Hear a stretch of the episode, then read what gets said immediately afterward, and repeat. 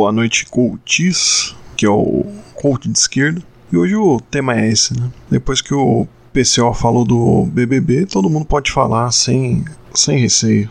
Posso estar enganado, mas do que acompanha as redes sociais dá para fazer até aquele meme do botão com, com o PCO, né? Da pessoa suando para apertar o botão, né? E aí escrever o, o Neymar fala contra a Carol com K e defender a Carol com K, né? Então fica, fica a dúvida aí para eles, né?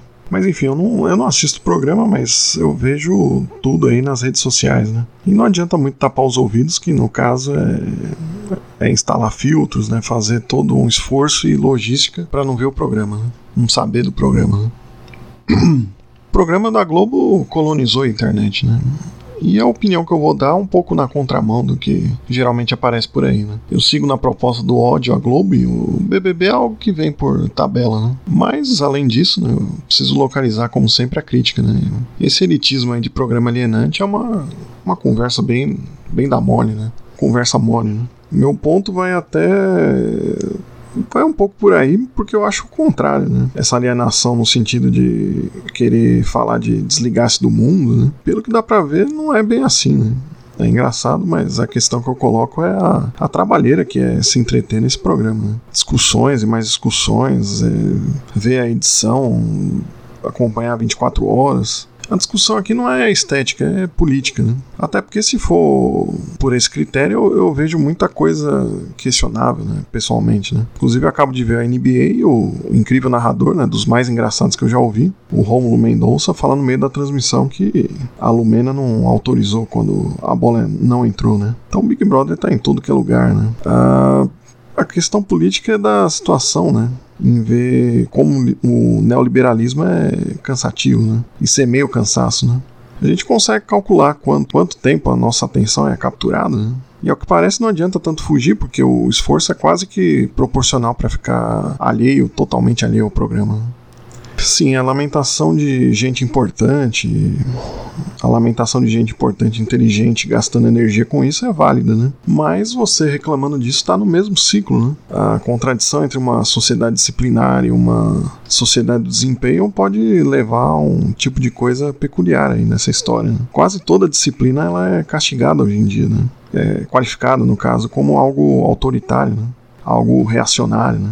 Você estaria cortando barato, né? tá cortando prazer ali, né? E aí a gente chega na, na, imagem de 1984 e Orwell, né? Mas quem aparentemente venceu ou tem hegemonia hoje é, é o Huxley, né? Do Admirável Mundo Novo, né? É naquela questão do prazer fugaz aí, transforma as oposições em servidão, né? E o desempenho, ele não é uma disciplina, né? Nessa sociedade do desempenho, né? Nem mesmo se você for disciplinado é uma garantia de bom desempenho, né? É bom lembrar do clássico furlaniano, né? Do Furlan, é, você pode se esforçar, correr atrás, suar a camisa, mas nada garante que você vai conseguir, né?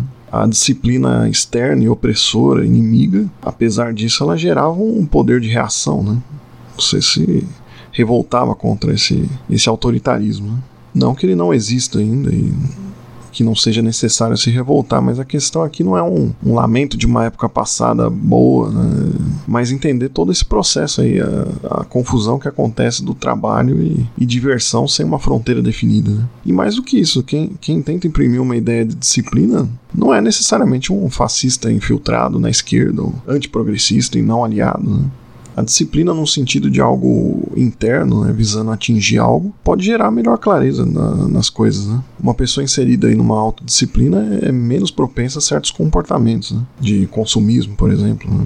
Mas no caso, até mesmo se a finalidade é, é o prazer, a disciplina pode melhorar isso. Né? Evitar o desprazer é, é um prazer, né? Você racionalizar a questão toda, né? Sair de um imediatismo né? e hedonismo vulgar, né? O progressismo do desempenho nisso isso tudo está rodeado dessa lógica, né? Está imerso nisso. Né? Acredita-se que houve inúmeros progressos, né? mas a discussão fica no, no truísmo aí de que cada um pode ver o que quiser contra quem fala numa alienação de maneira, de maneira bem vaga. Né? O progressismo do desempenho reforça essa questão da sociedade do desempenho nessa ideia aí de progresso perpétuo e, e como algo intrinsecamente bom. E acho que é, bom, eu acabei, pois é, eu acabei esquecendo aí da prática, né? Mas a gente pode inserir uma prática aí coach aí no final, né? Que tem um pouco a ver com o tema, né? É a prática da taraxia nas redes, né? Você, você vê algo que te dizem que é terrível nas redes sociais, né?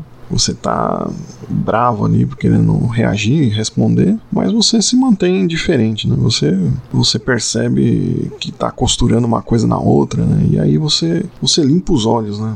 Se puder limpar literalmente, né? Você passa uma água e na repaginação do mindset você imagina que limpou o olhar, né? Que é algo novo que você tá diante dos seus olhos, né? Aí se nessa tentativa de epifania a raiva persistir, paciência. Né? Paciência não para você ter paciência, mas paciência que você vai brigar na internet, mas pelo menos você testou e tentou não brigar antes, né? Então é isso hoje. Um, um abraço do coach de esquerda e até o próximo coach.